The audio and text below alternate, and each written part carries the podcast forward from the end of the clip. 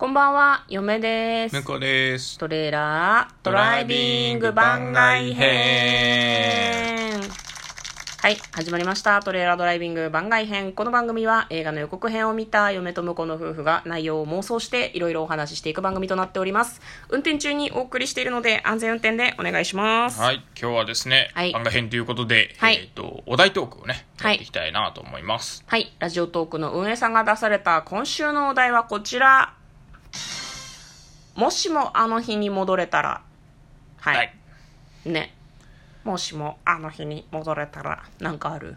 なんですかね、まあでも、やっぱりあれだよね。うん。あのーロト6のマックス当選とかそういうのを覚えてから戻りたいよね。え、それ何過去に戻る的なこと？え、そうそうそうそう。あーそうえ、もし SF もあ的なの日にってそういうことじゃないあ、そうなの？なんか嫁はさ、なんかうん。過去への後悔があって、そこに戻れたらこういう風に行動したのに、みたいな、なんかタラレバの話なのかと思ってた。え、だからタラレバじゃない？まあそうだけど。結局過去に戻るんだったらタラレバじゃない？でもそれはさあまあそっかそうだな、ん。そうだな確かにな。じゃあ嫁はあれだな。結婚式の時にさ私あの婿と結婚してるんですけど、そりゃそうだろうなっていう話だけど、あの結婚式を挙げてるんですね、うん。ホテルウェディングだったんだけど結構ねなんだろうここだわってというかこういう風にしたいああいう風にしたいっていうのを提案してくれって言われたからいっぱいしたんだよね、うんでなんかテーブルのこうなんだテーブルクロスの色とか、うん。こう飾るお花の色とか、あとそのテーブルの上に造花なんだけどペタルっていうらしいんだけど造花じゃなかったか。そうかね、あれ、成果。ああれは成果だったね。成果はね高いんだよ。であの成果のね花びらをね巻いたりできるって言われて、じゃあその花びらの色を選んで、うんでそのトータルコーディネートだから色とかも選んだのね、はいはい。でなんかろ、ろうそくろうそくのケースみたいなのがガラスみたいなのでできてて、うん。色が選べるって言われたんですよ、うん。で私たち結婚式挙げた部屋の壁紙が薄いブルーだったんだよね。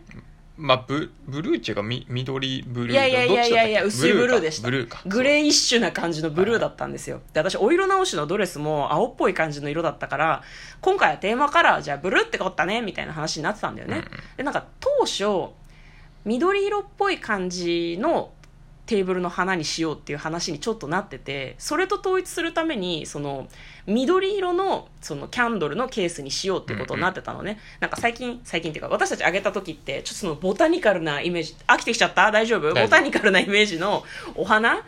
なんかこうなんだろうなブーケとかもラウンドブーケじゃなくって切りっぱなしのなんかナチュラルなブーケが流行っとるって言われててなんかねこう葉っぱがいっぱい入ってるお花の他にそういう成果が流行ってるっていうふうに言われた。向こうが飽きてきちゃってるけどまだ話していくからね。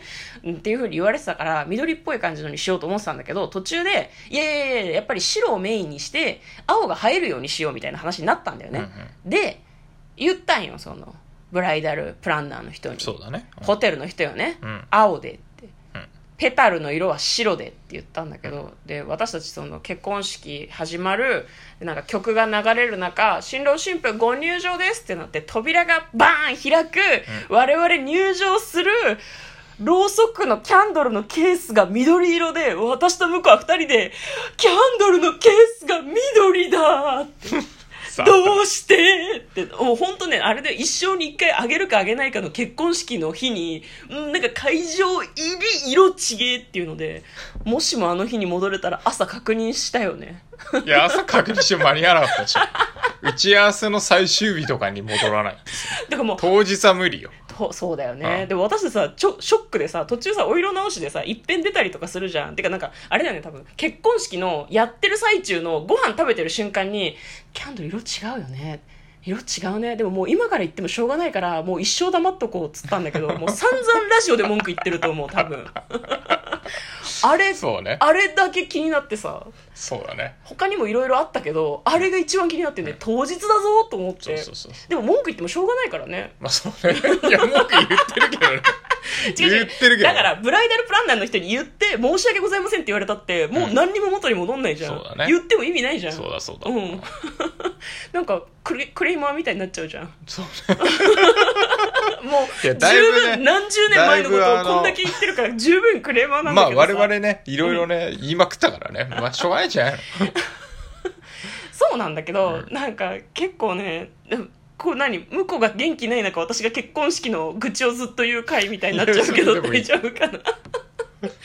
そうなんかさあの私たち人前式にしようっていう話になったんだよね。あ人前婚？あうんあの親善式の人もいるんですよね。チャペルでなんかこう神父さんだかわかんないけど来て「うんうん神に誓いますか?」あれ笑っちゃうからね。あれはね。神に誓う 俺ら絶対笑っちゃうから。そうなんかねあのそういう宗派の方もいらっしゃって別にいいんだけど私たちには合わないなってなって、ちょっとそのなんだ日本風の神道の結婚式も憧れないことはなかったよね、うん。あの和装してやるやつ、でも和装重いし嫌だなと思って。静かだしね。そうそうそうそうそう。なんか何も失態できない感じするじゃない。だから、ね、人前婚っていうのにしたんですよ。神父さん来なくてなんかこう結婚の書類にサインして俺ら結婚したっていうふうにみんなに言っておめえって言われるっていうのにしたんだよね、でなんかそれが結構いろいろ自由が利くらしくって、うん。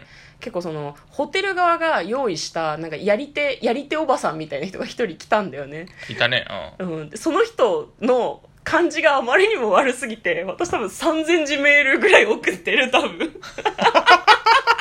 あっそたね。の打ち合わせがマジで本当その人がめちゃくちゃ感じ悪くて、うん。感じ悪くてっていうかその人は普通こうする普通こうするっていうのをうん。こう言ってくれたんだけど、私たちは割とその事前にいろいろ考えてこいって言われてたから、めちゃくちゃゼクシーとか読んで自分たちなりにこうしようこうしようこういうのはやめようってめっちゃ言ってたのに、うん。全然リスニングヒアリングしてくれなくって、うん。そのおばさんが全部自分のペースで進めようとするからもうなんか中盤ぐらいでカッチーンってきてて、うん。家帰ってものすごいメール打って。